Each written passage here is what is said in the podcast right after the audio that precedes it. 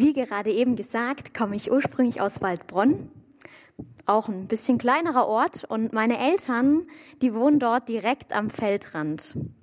Und als ich noch zu Hause gewohnt habe, da hatte ich aus meinem Zimmerfenster einen Blick direkt auf Kuhweiden. Und manchmal, wenn ich so da rausgeschaut habe, konnte ich folgendes Bild sehen. Sehen es gleich? Genau. Und manchmal habe ich mich so gefragt, eigentlich sind doch Kühe schon ein bisschen dumm. Ich meine, die haben eine riesengroße grüne Weide mit saftigem Gras und die hätten mehr als genug. Aber immer wieder kam es, dass so eine Kuh sich richtig gehend verrenkt hat, um außerhalb der Weide Gras zu finden. Aber wenn ich mich so ehrlich hinterfrage, dann stelle ich manchmal fest, dass ich manchmal nicht klüger bin als so eine Kuh. Weil wie schnell bin ich dabei, weg von meinen Lebensumständen hin auf die der anderen zu sehen? Wie schnell passiert es, dass ich genervt bin von dem, was ich erlebe, von den Dingen, die gerade meinen Alltag begleiten und beschäftigen und sehe bei den anderen ihre saftige grüne Wiese. Wie schnell bin ich dabei, wegzuschauen von dem, wo ich mich gerade befinde, hin auf das von anderen. Und manchmal wünsche ich mir das doch dann auch. Ich wünsche mir genau dieses saftig grüne Gras von den anderen. Und ich wünsche mir was, was manchmal gar nicht gut oder gar nicht zugedacht wäre für mich. Und das erinnert mich an eine Postkarte. Ich habe euch mal ein Foto mitgebracht oder Ihnen. Ähm, die hing eine Weile in meiner Wohnung. Und da steht drauf, ich wünsche dir den Mut, mit ganzem Herzen da zu sein, wo Gott dich hingefügt hat. Ein ganz schön guter Wunsch. Und es ist immer wieder mein Gebet, dass Gott mein Herz so verändert, dass ich genau das kann, dass ich von ganzem Herzen dort mich von ihm gebrauchen lassen kann, wo er mich jetzt gerade hinstellt. Aber ich merke, dass ich ganz oft in meinen Gedanken um anderes kreise. Das sind so Gedanken wie, wenn ich erst mal mehr Berufserfahrung habe, dann kann ich die Aufgabe übernehmen. Oder ah, jemand anderes ist doch irgendwie besser geeignet für die und die Aufgabe. Und ich merke, dass meine Gedanken entweder um die Zukunft kreisen oder um die Vergangenheit, aber ganz selten um wirklich die Gegenwart. Und da sind so Gedanken wie, ah, das Studentenleben, das war schon so viel besser. Das Leben in der WG, das war viel actionreicher, als jetzt allein zu wohnen. Oder das sind diese Zukunftsgedanken. Vielleicht kennen Sie die. Diese Wenn-Dann-Gedanken. Wenn ich erst das Abi in der Tasche habe, dann kann mein Leben losgehen. Oder wenn ich erst einen Freund habe, wenn ich einen Partner habe, dann bin ich glücklich. Wenn ich endlich das Studium habe, dann.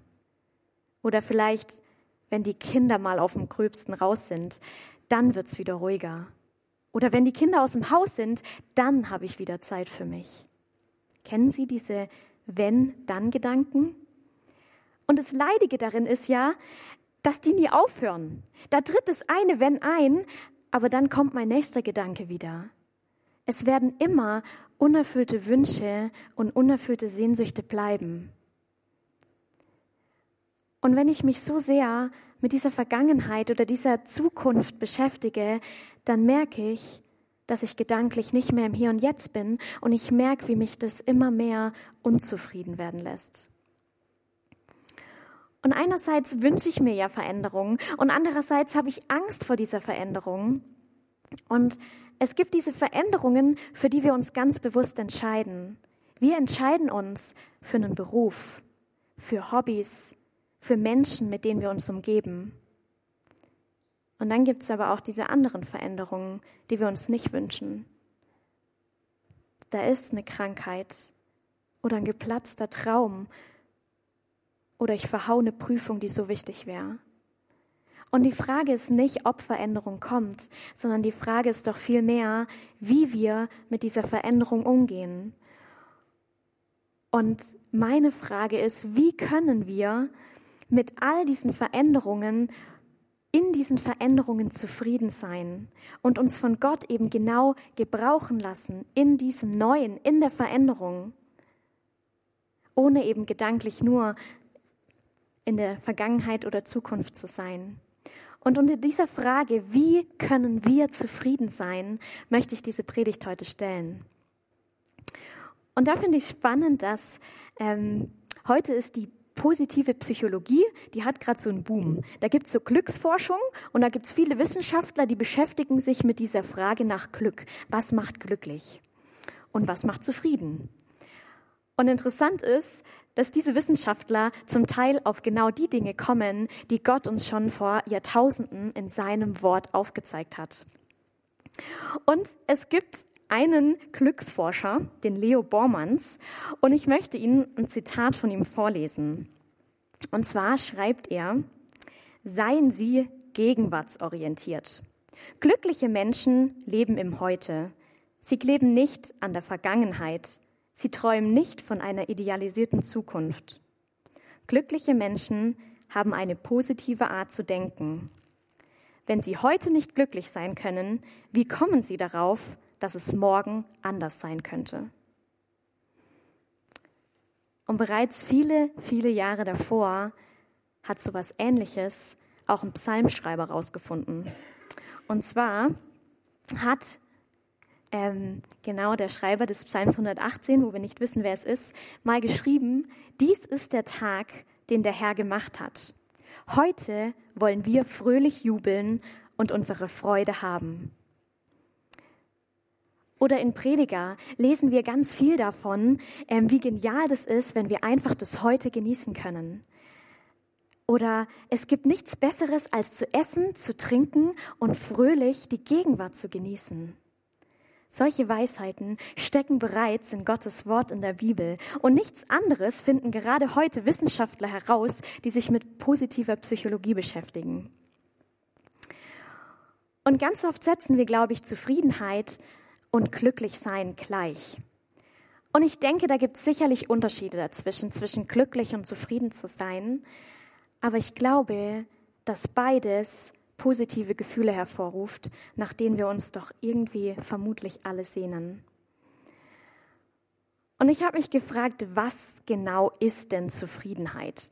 Und ich habe das mal ganz plakativ in Wikipedia eingegeben. Und dort kam raus, dass Zufriedenheit bedeutet, innerlich ausgeglichen zu sein und nichts anderes zu verlangen, als man hat, oder mit den gegebenen Verhältnissen, Leistungen oder ähnlichem einverstanden zu sein, nichts auszusetzen zu haben. Und das finde ich interessant, weil wenn ich die Bibel ernst nehme, sowas wie den Psalm, den wir gerade gelesen haben, oder diesen Vers, dann bedeutet es doch, dass wenn wir uns auf das Hier und Jetzt konzentrieren, auf das Heute, auf die Gegenwart, dass uns das zufrieden machen kann. Und damit meine ich jetzt nicht, dass wir als Christen die Perspektive der Ewigkeit, des ewigen Lebens bei Gott außer Acht lassen sollen, sondern ich meine mit diesen Zukunftsgedanken diese Wenn-Dann-Gedanken, dieses immer das Nächste haben zu wollen und unerfüllte Wünsche erfüllt zu bekommen. Aber was ist denn noch möglich, um zufrieden zu sein, als sich eben auf die Gegenwart zu konzentrieren? Und dazu habe ich einen anderen Psalm dabei. Und zwar den Psalm 116. Und in diesem Psalm, da wird von einer Person beschrieben, die Angst hat, die verzweifelt ist, die nicht mehr weiter weiß. Aber dann schreibt sie davon, wie sie zur Ruhe zu einem Frieden und zur Rettung findet. Und zwar bei Gott selbst. Gott hat ihn vor dem Tod gerettet und ihm in seiner Schwachheit geholfen. Und dafür dankt diese Person, die diesen Psalm geschrieben hat. Und in diesem einen Vers 7 heißt es eben, sei nun wieder zufrieden, meine Seele, denn der Herr tut dir Gutes. Und hier kommt ja wirklich dieses Wort Zufriedensein vor. Und in anderen Bibelübersetzungen, zum Beispiel in der Elberfelder Übersetzung, dort steht nicht Zufriedensein, sondern dort heißt es kehre zurück meine Seele zu deiner Ruhe.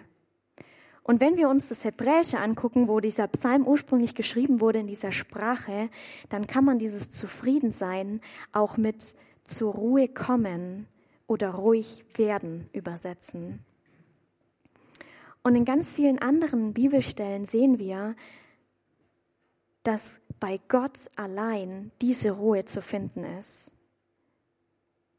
Im Psalm 62, Vers 2 heißt es zum Beispiel, bei Gott allein findet meine Seele Ruhe, von ihm kommt meine Hilfe. Bei Gott finden wir Ruhe und Zufriedenheit. Gott ist derjenige, der uns eine Zufriedenheit schenkt. Und ich denke, dass es wahre Zufriedenheit eben erstmal nur bei Gott gibt. Und es ist ein biblisches Prinzip, dass wenn wir Menschen anfangen, Gott zu suchen, dass Gott sich finden lässt und dann Ruhe schenkt.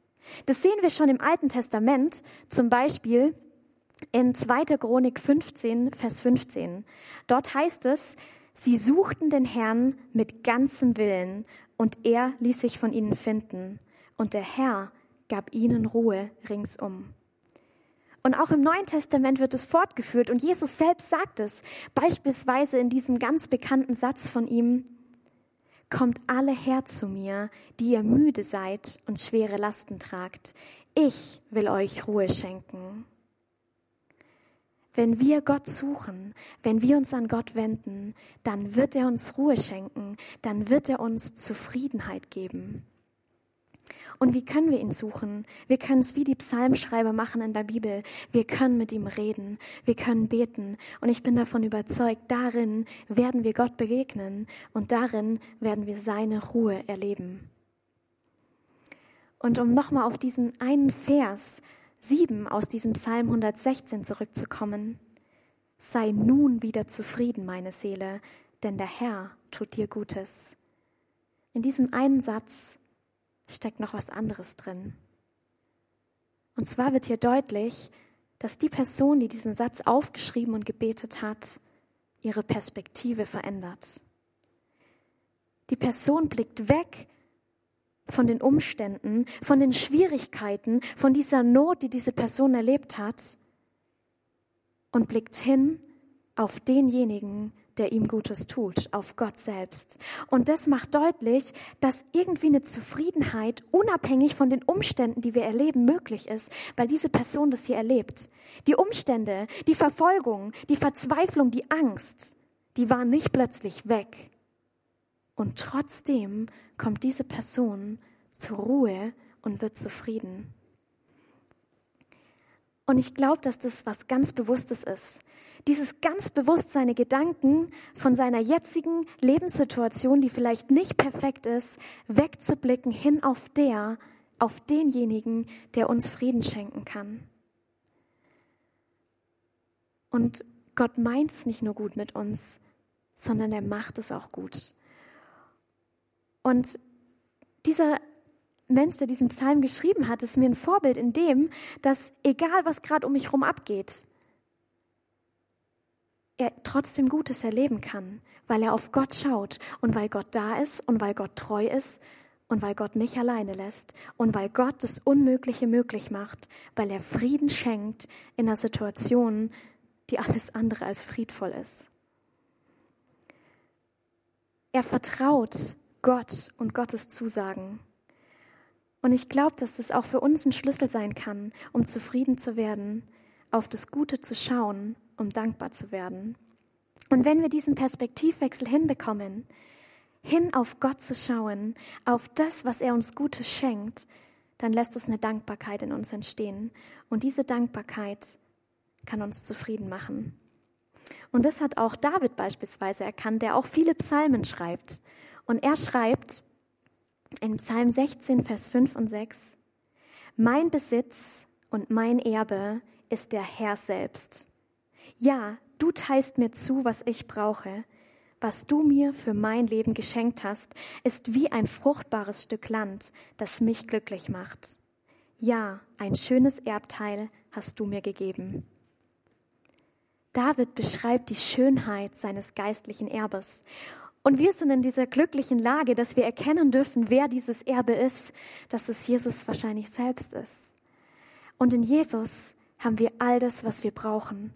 Denn Gott versorgt uns und er ermöglicht uns durch Jesus eine Freundschaft zu ihm. Er tut uns Gutes. Und wir werden selbst aufgefordert in Gottes Wort, dass wir sogar zufrieden sein sollen. Das ist nicht nur ein Wunsch, sondern es ist ein Appell an uns. Wir sollen zufrieden sein. So heißt es zum Beispiel in Hebräer, gebt euch zufrieden mit dem, was ihr habt. Denn Gott selbst hat versprochen, ich werde dich niemals vergessen und dich niemals im Stich lassen. Und dieses Versprechen gilt auch uns. Dem dürfen wir vertrauen. Und daher lasst uns immer wieder die Bibel lesen. Lasst uns die Versprechen von Gott entdecken und uns richtig gehend an diesen Versprechen festklammern. Und Gott ist so vertrauenswürdig, dass er diese Versprechen hält. Und in diesem Wissen, dass Gott uns versorgt, dass wir in ihm das größte und beste Geschenk aller Zeiten haben, seine Liebe, seine Freundschaft und das ewige Leben mit ihm, dieses Wissen, das ist doch so viel größer als den Mangel, den wir erleben. Und lasst uns immer wieder darauf schauen, was wir eben in unserem Vater im Himmel, in Gott selbst, in Jesus Christus haben. Und diese Sichtweise lässt uns zufriedener werden. Im Hebräischen wird diese Seele mit der ganzen Bedürftigkeit des Menschen vor Gott dargestellt. Der Psalmschreiber, können wir noch mal den Vers sehen, bitte? Der macht deutlich, oder der, der merkt, ich bin bedürftig, ich, ich brauche Gott in allem, was ich bin. Aber genau alles, was ich brauche, finde ich bei diesem Gott. Und deswegen sagt dieser Psalmschreiber in diesem Psalm 116, ich schaue weg von dem, was ich gerade für eine Not erlebe, hin auf Gott. Und das lässt eben, wie gesagt, diese Dankbarkeit entstehen. Und ich wünsche uns, dass wir das auch tun. Dass wir erkennen, für was wir dankbar sein können. Und ich glaube, um zufrieden zu sein, gehört noch mehr. Ich glaube, um zufrieden zu sein, müssen wir auch anfangen, unsere Gegebenheiten unseren Alltag, aber auch unsere Fähigkeiten und unsere Begrenzungen anzunehmen und zu akzeptieren. Dankbar anzunehmen, auf welche Weide uns Gott stellt, um es in diesem Kuhbild von vorhin auszudrücken. Und dazu hat mich eine wahre Geschichte ziemlich inspiriert und die möchte ich gern mit Ihnen teilen. Und zwar gibt es den amerikanischen Pianisten Keith Jarrett. Er ist ein Jazzkünstler und vor einigen Jahren hat er in Köln ein riesengroßes Konzert geben sollen. Und diese Konzerthalle oder das Konzert war ausgebucht mit 14.000 Zuhörern. Und dieser amerikanische Künstler kam in Köln an und er hat furchtbare Rahmenbedingungen vorgefunden. Also wirklich schlimmer, als man sich das vorstellen kann. Der Flügel, auf dem er spielen sollte, der war zum Teil verstimmt. Manche Tasten haben geklemmt und es war einfach furchtbar. Und wenn ich darüber nachdenke, denke ich ja, okay, ich glaube, ich hätte nicht so ein Konzert gespielt, sondern man müsste es absagen. Aber dieser Keith Jarrett hat sich überreden lassen, trotzdem das Konzert zu geben. Und er hat sich hingesetzt an diesen Flügel, an dieses Klavier und hat angefangen, ein Lied zu spielen und hat angefangen, seine Musik den Umständen anzupassen. Er hat irgendwie die Bereiche des Klaviers bespielt, die irgendwie halbwegs bespielbar waren. Und das Ergebnis war überwältigend. Es ist ein phänomenales Musikstück entstanden, das inzwischen weltweit zu den meistverkauftesten Jazz-Solo-Platten oder Aufnahmen der ganzen Welt gehört. Und dieses Stück wäre nie entstanden, wenn der Künstler nicht die Gegebenheiten angenommen hätte und sich der Herausforderung gestellt hätte. Und es erinnert mich so ein bisschen an unser Leben manchmal. Und ich denke, dass es uns manchmal ähnlich geht. Die Rahmenbedingungen in unserem Alltag, die sind nicht immer perfekt. Es sind ganz unterschiedliche Dinge bei uns. Und manchmal kommt es uns vielleicht so vor, als ob auch in unserem Lebensklavier in Bild gesprochen manche Tasten klemmen oder verstimmt sind. Oder manchmal erscheint diese Wiese, auf die Gott uns stellt, nicht so saftig grün. Und die vom Nachbarn erscheint so viel besser. Und dann passiert es eben schnell, dass wir ganz schnell beim anderen sind oder dass wir in unseren Gedanken der tollen Vergangenheit nachtrauern oder uns eben das Nächste herbeiwünschen. Und dann entsteht diese Unzufriedenheit. Und es wird leider immer Dinge geben, die nicht perfekt sind. Unser Alltag wird hier auf der Erde geprägt davon sein, dass unsere Voraussetzungen nicht perfekt sind. Und es wird immer unerfüllte Wünsche geben. Aber es lohnt sich nicht, sich hinter dem eigenen Leben und den Umständen zu verstecken. Und ich glaube, dass wir ein Ja dazu finden sollten, mit was Gott uns begabt hat, auch welche Beschränkungen wir in unserem Leben haben oder welche Rahmenbedingungen von außen uns vielleicht nicht passen, aber trotzdem da sind. Lasst uns anfangen, unsere Voraussetzungen zu akzeptieren und anzunehmen, die Gott uns anvertraut. Lasst uns aufhören, auf die saftige grüne Wiese des Nachbarn zu schielen oder auf ein unerreichbares Klavier, wo die Lebensmelodie so viel perfekter wäre. Sondern lasst uns anfangen, unsere Musik, unser Leben den Bedingungen, die wir haben, anzupassen und dort das Beste draus zu machen. Und es war ja Gott selbst, der uns in diese Situation gestellt hat. Es war Gott selbst, der mich begabt hat mit den Dingen, die ich gut kann, aber auch zugelassen hat, dass ich manche Fähigkeiten nicht habe. Und Gott ist derjenige, der jeden von uns so viel besser kennt, als wir uns selbst kennen und der uns ganz oft so viel mehr zutraut, als wir uns das selbst tun. Und ich möchte so zwei Fragen mitgeben, die mich selber immer wieder herausfordern. Und die eine ist, was liegt im Moment vor ihren Füßen? Und warum wollen sie ihr Lied nicht spielen? Und es ist okay, Angst zu haben. Dann lasst uns das Gott sagen, weil Gott liebt Ehrlichkeit. Und Gott kennt uns so viel besser und er weiß, was er uns zutraut und er weiß, was gut für uns ist. Und manchmal ist es eben nicht die saftig grüne Nachbarwiese, sondern die eigene, auf der wir stehen. Im Psalm 16, den ich bereits vorhin vorgelesen habe, heißt es, Mein Besitz und mein Erbe ist der Herr selbst. Ja, du teilst mir zu, was ich brauche. Was du mir für mein Leben geschenkt hast, ist wie ein fruchtbares Stück Land, das mich glücklich macht. Ja, ein schönes Erbteil hast du mir gegeben. Es ist so wichtig, dass wir uns mit diesem Erbteil, mit diesem Stück Land, auf das Gott uns stellt, versöhnen. Lasst uns unsere Voraussetzungen annehmen, um uns dann voll und ganz an dem Ort, an den Gott uns hingestellt hat, zu seiner Ehre gebrauchen zu lassen. Und auf diese Frage, wie können wir zufrieden sein, kann ich anfangen zu antworten, indem wir gegenwartsorientiert leben den Moment genießen, indem wir uns an Gott wenden, indem wir Gott suchen und uns immer wieder bewusst dazu entscheiden, auf Gott und seine Zusagen zu vertrauen, immer wieder auf das Gute schauen und das dankbar annehmen und dann auch die eigenen Voraussetzungen oder Umstände annehmen und akzeptieren. Und das ist sicherlich nur ein Anfang. Aber ich glaube, wenn wir anfangen, immer wieder das zu leben, dann werden wir zufriedener werden. Und genau das wünsche ich uns hier im Raum. Ich wünsche dir den Mut, mit ganzem Herzen da zu sein, wo Gott dich hingeführt hat und dann dabei noch zufrieden zu sein. Und zum Abschluss möchte ich gern noch beten. Großer Gott, ich danke dir, dass wir bei dir alles finden, was wir brauchen. Und vor allem danke ich dir, dass du derjenige bist, der uns Ruhe schenken kann und auch einen Frieden in unser Herz.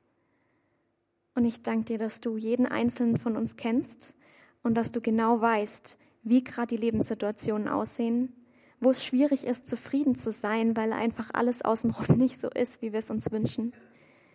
Und ich danke dir, dass du darum weißt und dass du uns trotzdem ruhig und zufrieden machen kannst. Hilf uns immer wieder, unseren Blick auf dich zu richten und bei dir zur Ruhe zu kommen. Amen.